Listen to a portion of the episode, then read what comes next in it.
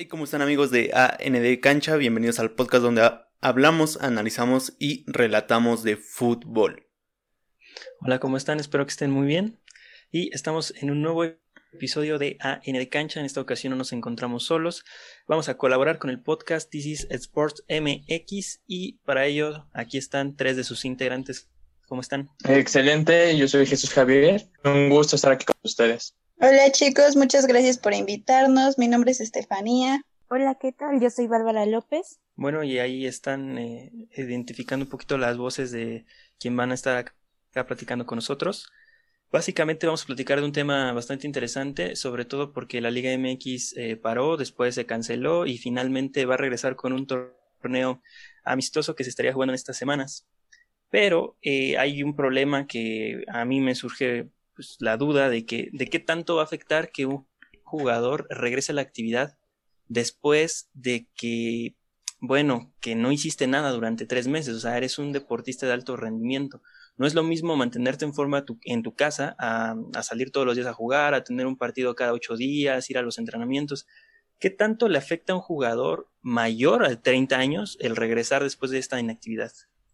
Vale, pues es que esto depende. Eh, realmente sí es verdad que no, no se tiene como los mismos resultados que hubieran tenido con un eh, entrenamiento continuo. Pero creo que es más, más que afectar de forma individual, afecta en forma de equipo.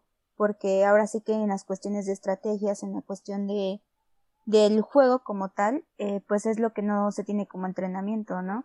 En cuestiones de, de evitarnos una lesión o algo así, bueno, se espera que en esta cuarentena sí hayan tenido un, entrenamiento, sino igual que haya sido como de alguna forma a nivel, que no fuera solamente como mantenimiento para que ellos pudieran regresar a, este momento, porque realmente si, como comentas, si regresan eh, pues solamente con un entrenamiento o una etapa de mantenimiento, pues sí, la, el nivel de lesiones va a aumentar. Probablemente si va a haber una, una gran, este, pues hay una gran, un gran número de, de lesionados o incluso pues en el nivel de, del tipo de partido que podríamos ver, ¿no? O sea, realmente no sabríamos qué, con qué juego nos podríamos encontrar si, si realmente valga la pena que, que vayan ahorita cuando no han tenido un entrenamiento adecuado por estos, como dices, esos tres meses. Entonces la probabilidad de que alguien se lesione se aumenta, sobre todo en jugadores mayores, ¿no? De 30 años, como, como lo comentaba, de que, o sea, ya tienen acarrean unas 3, 4, 5 lesiones durante toda su carrera y regresar podría marcar eh, pues la diferencia, ¿no? Porque no sabemos si se recuperó al 100% o si otra vez va a tener que tomar ritmo y eso le puede cobrar factura con otra lesión. Eh, pues sí, es que realmente eh, cuando tienes alguna lesión, fractura, esguince, ya tu, tu cuerpo no se recupera al 100%, ¿no? Digamos que tu 100% se convierte en un 90%. Entonces, pues lo acabamos de ver eh, en el regreso de la Bundesliga, que igual hubo muchísimos lesionados y algunos de gravedad. Entonces, eh, yo creo que ahí los preparadores físicos eh, tienen que hacer una buena planificación de sus entrenamientos, ya, ya sea en, en vaya, en, en, cancha, para que puedan, no sé, elongar todos los ligamentos, tendones y para que tengan un buen rango de movilidad para que no haya algún tipo de lesión muscular, de ligamentos o articular.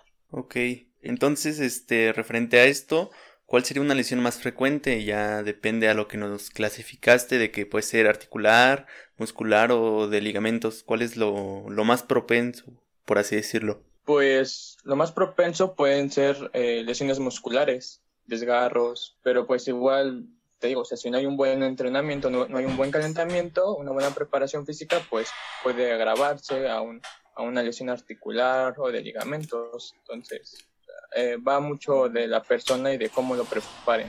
Ahorita mencionaste algo que te íbamos a preguntar sobre el, calentamiento. ¿Qué, ¿Qué, tan importante es y por qué hay jugadores que calentando se lesionan? ¿No se supone que el calentamiento es para evitar justamente una lesión? Como que siempre entro en esa duda, ¿no? en esa paradoja de ¿Qué onda? ¿Por qué se lesiona en un calentamiento? Pues ah, van muchos factores. O sea, puede ser que hayan, por ejemplo, calentado mal. O sea, ¿esto qué significa? Por ejemplo, supongamos, eh, estirar antes de, de hacer un calentamiento multiarticular, ¿no? Entonces, cuando estiras un, cuando estiras un músculo, un ligamento, eh, lo que sucede es de que relajas esa, esa parte del cuerpo, esa extremidad, y entonces cuando quieres hacer un calentamiento multiarticular es cuando ahí viene la lesión. Sí, el calentamiento lleva como fases, o sea, realmente a veces como que toman por calentamiento el nada más eh, ponerse a trotar o algo así, y pues realmente no, es, es como que tienes que ir como en un proceso y mínimo pues abarcarte tu, tus 10 minutos, ¿no? Para que puedas eh, igualarlo al tiempo que vas a estar en, en activo. Pero creo que realmente la, mayoría de las eh, lesiones eh, ocurridas en calentamiento es porque ya traían como una una pequeña lesión anterior que quizás por un mal movimiento que hicieron durante el calentamiento como que ya se agravó y se hizo notar. No realmente porque se diera durante el calentamiento, a menos que fuera un ejercicio mal empleado. Ok. Y en cuanto a los ejercicios, este, como qué ejercicio se relaciona, no sé, a, a calentar un músculo, al estiramiento, o sea, eh, ¿qué se debe de hacer más para hacer un buen calentamiento? Pues, como te digo, bueno, o sea, yo como preparador físico, em, yo haría muchos más ejercicios multiarticulares, o sea, que, a eso a qué se refiere a que, que se utiliza la mayor parte del cuerpo, ¿no? Entonces, por ejemplo, los no, o sea, no solamente eleva tu frecuencia cardíaca, sino también trabajas diferentes grupos musculares y también es un calentamiento multiarticular. Por ejemplo, eso es un, es un ejercicio, ¿no? Ok. Pero al atleta o el deportista el que se le va a implementar ese, ese ejercicio o ese calentamiento, entrenamiento, ¿no? Entonces, hay, que, hay que ver y hay que hacer un plan de, trabajo, un plan de entrenamiento específico para este deportista, ¿no? Porque, por ejemplo, Messi no calienta igual que Luis, Luis Suárez o Gignac no calienta igual que Carlos Salcedo. Entonces, se tiene que especificar a cada uno de los jugadores qué tiene que hacer y cómo lo tiene que hacer. Tomando en cuenta, por ejemplo, lesiones anteriores, incluso el deporte, porque tampoco no es el mismo el calentamiento necesario entre un futbolista y un basquetbolista, a lo mejor. Entonces, este tiene que tomar como en cuenta estas cuestiones, los grupos musculares que más ocupas durante este deporte para que puedas como poner mayor énfasis en estos. Sin embargo, si calientas todo el cuerpo. Sí, se ve mucho, ¿no? Porque siempre se separa al, grupo de porteros del grupo en general de jugadores, ¿no? De cancha, en el que pues, calientan totalmente diferente. Y como ustedes mencionan, o sea, casi, casi es un eh, calentamiento específico para cada jugador y las características de su posición. Pero hay jugadores que casi siempre se están lesionando. Esto tiene que ver con algún problema genético o que no se pueden recuperar bien de sus lesiones o realmente es al azar, o sea, no hay como una explicación para, para, este, para estos problemas de jugadores que se están lesione y lesione, que a veces duran seis meses, cuatro meses y se vuelven a lesionar. ¿Qué, qué pasa en este caso con estos jugadores? Pues en ese, en ese caso, em, bueno, en esos casos, perdón, eh, como anteriormente lo estaba diciendo Bárbara, es que tienen ya lesiones arraigadas, ¿no? Entonces, eso provoca que, pues, los ligamentos, los, las articulaciones, el músculo, pues, se estén debilitando, ¿no? Y, y, bueno, y también eso pasa porque no tienen un buen descanso, eh, han, han, entrenado muchísimo y mm, se, se llama... Eh, fatiga, en este caso fatiga muscular o la mala alimentación. Sí, entran en juego muchos, este, muchos factores, o sea, realmente sí, sí es dependiente de cada uno. A veces sí pueden entrar cuestiones de genética o de problemas degenerativos. No sé si alguno ya se le, se le diagnosticó la mejor osteoporosis o algo así. Eh, pues ya eso sería como algo que podría entrar como factor para que se empiece a lesionar tan seguido, ¿no? Eh, como dice Jesús, la cuestión de la alimentación, el descanso, incluso como dices, eh, la cuestión de que algunos no toman en serio el tiempo de descanso que deben de tener después de una lesión y salen antes de que termine su, su periodo de, de recuperación por completo, ¿no? O se avientan luego, luego y pues sí, se queda eh, la articulación o el, lugar donde te lastimaste se queda más resentido, entonces sí es mucho más propenso que se vuelva a lesionar. Ok, ¿y hasta qué punto puedes tú como decir, hasta aquí, el, o sea, hasta aquí puedes hacer ejercicio, ¿no? De aquí en adelante puedes crear una fatiga, o sea, estás trabajando de más y, y puedes este, lesionarte. ¿Hay algún tipo de, de prueba o algo así?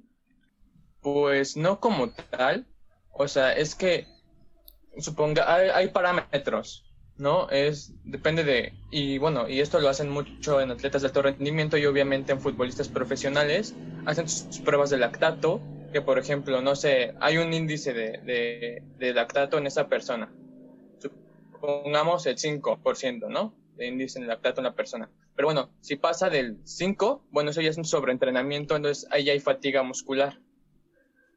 Entonces, ahí ya tienen que hacer un proceso de, ejercicios de recuperación para que el, eh, ese ácido láctico se, se vuelva, vaya, el músculo lo vuelva a absorber y otra vez pueda hacer un ejercicio de, cargas muy altas o, frecuentemente altos, los entrenamientos, como se hacen con los atletas de alto rendimiento. ¿no?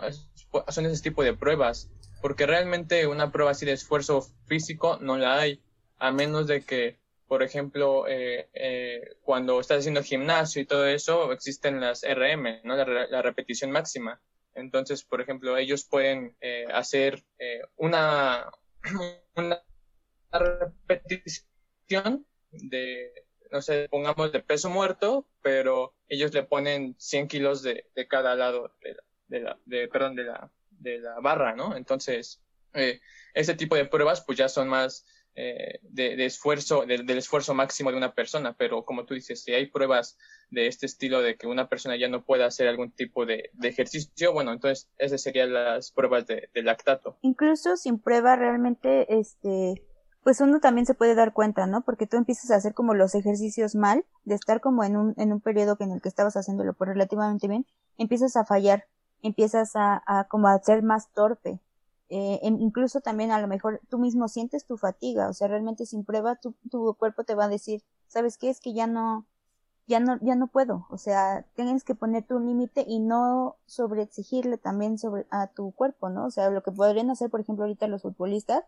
eh, de que van a venir ya a jugar, a lo mejor la idea de algunos es como matarse con un montón de entrenamiento, querer volver a tener como cierta nivelación pero tampoco es lo adecuado porque precisamente esto es lo que van a, van a producirse un, sobreentrenamiento y una, una fatiga crónica, ¿no? Unas que te va a producir, sobre todo esto, eh, lesiones, que te va a traer este, más, más problemas a la larga. Entonces, es como que prestar cuerpo, eh, atención a tu cuerpo y pues sí, en el caso de que tengas alguna duda o algo así, pues ya puedes recurrir también a las pruebas. Sí, perfecto. Bueno, pero normalmente eh, este tipo de sobreentrenamientos y que ya no puedas es, es por falta de descanso y mala alimentación.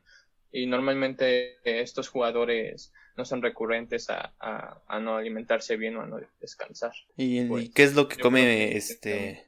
¿Qué es la alimentación? Bueno, ¿cuál es la correcta alimentación de un atleta? O sea, ¿qué es lo que debe de comer en, en porciones? Pues es que te, es que no te podemos dar un dato en específico porque te digo, o sea, esto depende mucho de cada deportista, de cada jugador, porque pues obviamente, por ejemplo, yo no como lo mismo que eh, las mismas cantidades que come Bárbara, ¿no? O, por ejemplo, Bárbara no come las mismas cantidades que, come Mauricio. Entonces, eh, es muy dependiente de, de, cada jugador.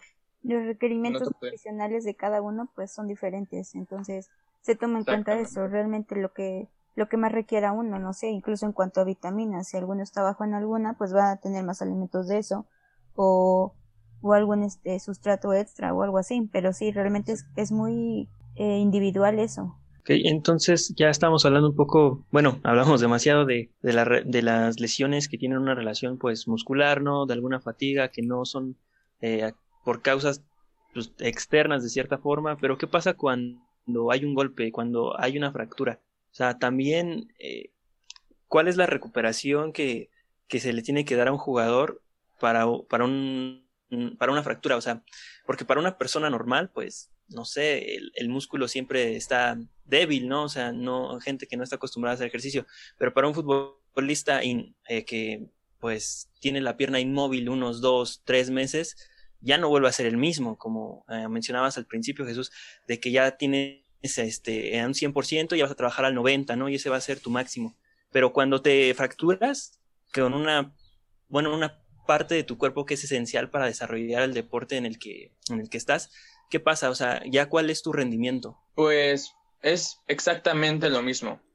O sea, eh, cuando se fractura, bueno, la fractura pues es obviamente un desprendimiento de dos articulaciones, o sea, de dos huesos, perdón, de una articulación de dos huesos, ¿no? La unión de dos huesos se desprende uno y pues hay una fractura. Entonces, ¿qué hacen? No sé, depende del tipo de fractura y pues ya lo operan o le ponen yeso, una, bueno, férula.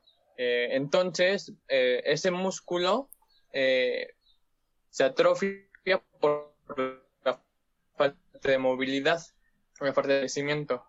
Entonces, tú te tienes, bueno, ya cuando esta persona ya tiene eh, el tiempo requerido de, sanación para, para que pues, otra vez eh, ya, ya es diferente. O sea, ahora, ¿qué tienes que hacer? Pues fortalecer la zona atrofiada, ¿no? Entonces, supongamos, yo me fracturo la tibia, ¿no? Es un ejemplo. Bueno, y yo, la normal, eh, casi siempre está un año y medio, un año eh, con, con, este tipo de fracturas, pero un jugador eh, profesional o atleta de alto rendimiento está de seis meses a un año, te digo, dependiendo de esta fractura. Entonces, ¿qué es lo que tengo que hacer? Un fortalecimiento.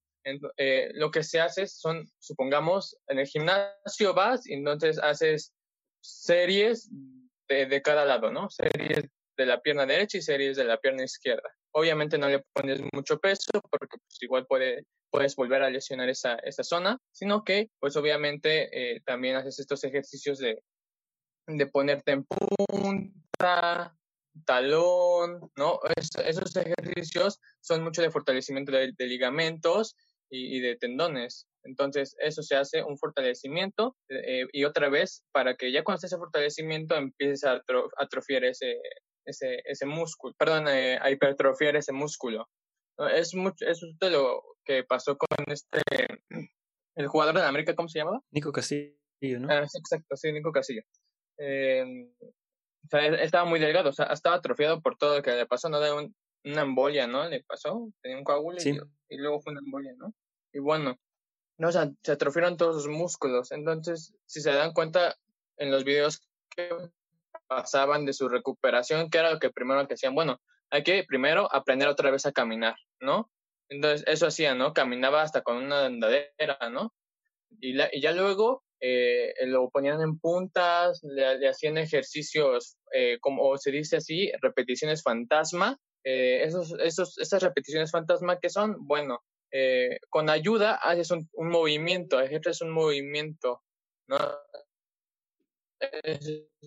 Una repetición fantasma, ¿no? Piernas, sus brazos para ese fortalecimiento y, te digo, y para que empezaran a, también ya empezar a, a, hipertrofiar esa zona y, pues te digo, y ahora que ya lo ves, pues ya también ya está en, está en su casa, creo, ya en su gimnasio de casa y pues ya está haciendo sus repeticiones y todo, un plan eh, de entrenamiento especial para recuperar todo ese, todo, todo ese músculo que había perdido. Y pues Así, así se recupera un, jugador que, que, tuve, que tiene una fractura. sí, es, es, duro, ¿no? Sí, bueno, es que resumiendo lo que dijo Jesús, eh, va a depender también el tipo de, de, fractura, ¿no? O sea, no todos los tipos de fracturas van con seis meses o un año, o sea, algunas a lo mejor eh, son apenas eh, leves y puede que sean un poco antes o puede que sean después. Pero lo importante aquí es que después de una fractura debe recibirse, recibirse tratamiento, o sea, terapias en que lo ayuden a que vuelva a fortalecer esta zona, porque si bien a lo mejor el hueso ya no lo puedes como tal eh, tener en tu 100%, necesitas aumentar o, fortalecer tus músculos alrededor de este para que tu hueso no quede tan expuesto a volver a sufrir una lesión así. Es a lo que se refiere Jesús con la cuestión de, de hipertrofiar el músculo, ¿no? De trabajar este, porque eso es lo que te va a ayudar a generar una estabilidad en esa zona que tuvo sufrir la lesión. Vaya, vaya, vaya. No, sí, sí es complicado recuperarse más de, de, una lesión y regresar al nivel, ¿no? Porque realmente eres un profesional y, tienes que regresar. Y aparte, tiene que ver también mucho la edad, ¿no? O sea, Nico creo que tiene 25, 26 años, entonces seguramente va a terminar recuperado, pero ya cuando un jugador es mayor ya es eh, la probabilidad de que, que se recupere es casi imposible, ¿no? De hecho, hay muchos jugadores que se tuvieron que retirar y empezar a ser directores técnicos, que estoy hablando de los 60, de los 70, porque ya no se podían recuperar de una lesión así. ¿qué tanto tiene que ver la tecnología actual para que, eh, o sea, lo que las investigaciones que se han desarrollado para mantener a ese jugador que te costó 20, 30, 40, 50 millones de dólares y que no te rinda nomás seis meses, sino que a pesar de que se lesione de, de gravedad, ya como a los tres, tres meses ya esté otra vez ahí este, jugando. ¿Qué, ¿Cuáles son los métodos tecnológicos para, para hacer esto posible? Pues es que no son tantos métodos tecnológicos, sino es la metodología que se le emplea al jugador, ¿sabes? O sea, el profesionista que está con el jugador. Porque lo vemos claramente con Giovanni Dos Santos. Giovanni Dos Santos siempre ha sido un recurrente de lesiones, ¿cierto o falsa? Sí. ¿No? Entonces, eso hace que que hay malos, malos preparadores físicos a su, a su cargo, ¿no? Porque eh, normal, como te digo, o sea, normalmente las lesiones se provocan por falta de descanso, por mala alimentación, em, o simplemente porque también puede ser genético, ¿no? Pero yo creo que lo de Juventus no es genético, simplemente es una mala preparación. Lo que pasa en Barcelona también se lesionaba mucho em, y se Puede ser eh, falta de adaptación al juego de, Estados Unidos, ¿no? Al juego de la MLS o, o también, eh, perdón, o también, eh, te digo, por un desgaste que simplemente se hacen por ¿no? Y que pues no las han dejado recuperarse a, a su a, a 100%. Y y pues bueno, ya después de eso llega a, a, América lesionado. ¿Y qué es lo que pasa? No lo meten a jugar de, de repente cuando llega. ¿Qué hacen los preparadores físicos de México? Se tardan, se tardan una, un, un, un torneo en prepararlo para que, para que salga a, a jugar con el América, ¿no? Entonces, esos preparadores físicos seguramente estuvieron haciendo exámenes, bueno, chequeos médicos, eh, eh, haciendo un plan de entrenamiento, un plan de fortalecimiento específicamente para él y en las zonas específicas a donde han sido esas lesiones recurrentes. Entonces ya lo vemos, ¿no? Que, que ya no hay, ya no tiene tantas lesiones y lesiones. Eh, entonces, ya para finalizar esto, ¿cómo, o sea, estaba escuchando uno de sus episodios que es sobre eh, los deportistas profesionales y los no profesionales, el amateur, ¿no? El semiprofesional. Eh, y nosotros, así como practicantes del fútbol eh, amateur o de vez en cuando, ¿cómo vamos a regresar nosotros? O sea, eh, si hay riesgo de que nos eh, vayamos ahí a, por ahí a romper o algo así. ¿Sabes qué? Creo que hay mucho más, mayor riesgo para nosotros, pero más por la cuestión de que están siguiendo mucho las tendencias de, de los influencers que salen con sus rutinas y que la gente los está siguiendo, ¿sabes? Así como de cómo pararte de cabeza en cuatro pasos. O sea, y nunca jamás lo habían hecho. Y de repente se te ocurre hacerlo y pues obvio, ¿no? Ya de repente que tienes una tortícolis ahí o un esguince o, o algo así porque pues uno solito se pone en esas, en esas circunstancias, ¿no? Pero eh, pues más que porque, ¿cómo vamos a regresar? Porque, pues creo que sería lo mismo para nosotros, digo, para un amateur, eh, haciendo ejercicio lo pudiste haber realizado en tu casa sin ningún problema. El problema es para aquellos que decidieron empezarlo apenas y que, y que deciden empezarlo y, y lo inician siguiendo videos de personas que, que siguen, idolatran o lo que sea, y les, les genera una, una lesión, ¿no? Porque pues realmente si no tienen la técnica, si no tienen una persona de supervisión, si no van como con un proceso, una progresión para lograr ese tipo de, de técnica, de ese tipo de, pues ahora sí que de movimientos y así, pues obviamente se produce más esta, esta tendencia que te puedas lastimar. Eh, creo que en esta cuarentena la mayoría de la gente intentó hacer eh, muchas acrobacias que que pues el ocio los llevó a hacer, ¿no? El querer intentar otras cosas y pues yo creo que también hubo muchas personas que se lesionaron debido a ello y que pues probablemente algunos se queden con la idea de no, ya no voy a realizar ejercicio después porque no manches, ese el ejercicio duele, ¿no? O, o nada más me termino lesionando o cosas así, pero más que por eso es por las personas a las que deciden eh, seguir estas, estas técnicas que te muestran en internet de cualquier bloguero o cualquier este, influencer que te diga, pues haz este ejercicio y vas a bajar de peso en, en dos días, ¿no? O cosas así. Entonces, eh, pues es cuestión de, de eso, de que realmente se pongan críticos en lo que hacen, en lo que a las personas a las que siguen y pues que sean conscientes de lo que es mejor para ellos y que si quieren bajar de peso o aprender un nuevo, una nueva técnica, un nuevo paso o algo así, pues busquen a, a profesionales que de verdad los puedan apoyar y guiar en este tipo de cosas. Bueno, pues muchas gracias por, por ese gran consejo, la verdad, porque mucha gente hace lo que, lo que ve, ¿no? O sea, mm, como que se quiere ver ahí, tú ves a una persona que que se ve un cuerpo que está bien trabajado, bueno, estéticamente, y dices, ah, bueno, pues yo también quiero hacer eso, ¿no? Pero no, no, no, no se puede, ¿no? Son, son otras cosas, es otra dedicación. Tal vez una persona que estudia no puede tener el mismo tiempo para hacer ejercicio y tienes que adecuarte también a tu estilo de vida, ¿no? O sea, no, no puedes eh, estar así todo el tiempo. Exactamente. es cuestión del estilo de vida y de las capacidades que tengas más desarrollado incluso a veces, ¿no? porque incluso hay unas capacidades básicas que algunos no tienen tan, tan certeras. Sí, sí. Igual las fisiológicas. Sí, por ejemplo, si alguno tiene una cuestión de escoliosis o, o, algo así, por ejemplo, pues imagínate ponerte a realizar un parado de cabeza con escoliosis así nada más porque lo viste en, en internet, pues no, fatal, ¿no? O sea, es, es cuestión de tomar en cuenta. ¿Qué es escoliosis?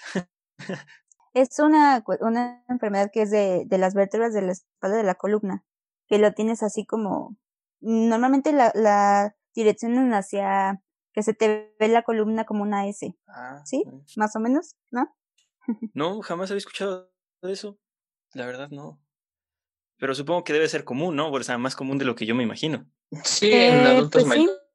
Sí. Sobre todo en las personas mayores es cuando tienen esta curvatura en la columna vertebral, pero hay a veces eh, en jóvenes que también tienen como esta malformación desde muy temprana edad. Ajá, sí, bueno, pero en esa parte pues ya es un poquito más genética. O sea, haz de cuenta que todos tenemos eh, cierto nivel de curvatura en nuestra columna, pero hay personas que tienen una escoliosis más marcada, que es cuando se le, a veces se, se ven como chaparritos o encorvados un poco, porque tu columna tiene esta, esta curvatura muy marcada. Y como dice Jesús, es porque empieza este, a lo mejor carga mucho peso y empieza a dañar su espalda o hace, tiene una mala técnica para cargar peso o, o por la edad, como habíamos comentado, porque es muy frecuente en las personas, en los adultos mayores. Sí, tiene mucho que ver cómo te, cómo te sientas. Bueno, pues eh, ya llegamos a, al final de este episodio que, ah, su macha, cuánta información.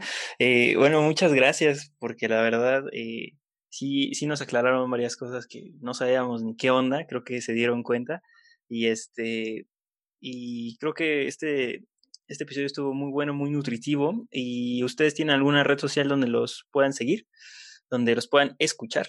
Pues a mí me Instagram con ese-shaft-oficial y ahí me pueden encontrar en Instagram y en TikTok igual. A mí como Bárbara López en Facebook y pues obviamente en nuestras redes sociales de, del equipo que son Tisis Sport MX, tanto en Instagram como en Facebook. ¿Hay algún mensaje más que quieran dar? Ah, pues sí, eh, que vas, que vamos a hacer un podcast especial para, para eh, y van a estar también aquí nuestros amigos de uh, en el, a nivel de cancha aquí en nuestro episodio junto con ellos. Bueno, espero les haya gustado este episodio y ya saben, siguen a DC Sports MX en todas sus redes sociales que aquí estarán, que les podrán ver y pues espero les haya gustado, les haya entretenido y pues hayan llegado, eh, les haya llenado algo de, de, cultura, ¿no? Exactamente, espero que aprendieran algo y les quedamos a ver un episodio con mejor calidad, pero con el mismo contenido que es lo que importa, que estuvo eh, excelente. Entonces, Muy bueno pues ya nos vemos. Y síganos en nuestras redes sociales como AND Cancha, TikTok, Instagram, Facebook y Twitter. También estamos en todas las plataformas de podcast como AND Cancha y en YouTube como AND Cancha. Así que eh, cualquier cosa que quieran aprender sobre el deporte lo pueden hacer con Disports MX, sobre todo con lo de la preparación eh, física y todo eso tienen bastantes consejos de profesionales, no son personas cualquiera como nosotros. Ellos sí son Sí, profesionales. Ellos sí estudiaron. A ellos sí háganles caso, a nosotros no. Entonces, cámara. Hasta luego.